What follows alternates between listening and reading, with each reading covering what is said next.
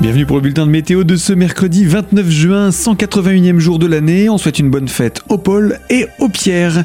Un temps assez variable et doux est annoncé par Météo France. Le ciel reste assez partagé ce lundi sur les Vosges. Des nuages parfois denses circulent, laissant échapper quelques ondées éparses très localement. De larges éclaircies se développent en général.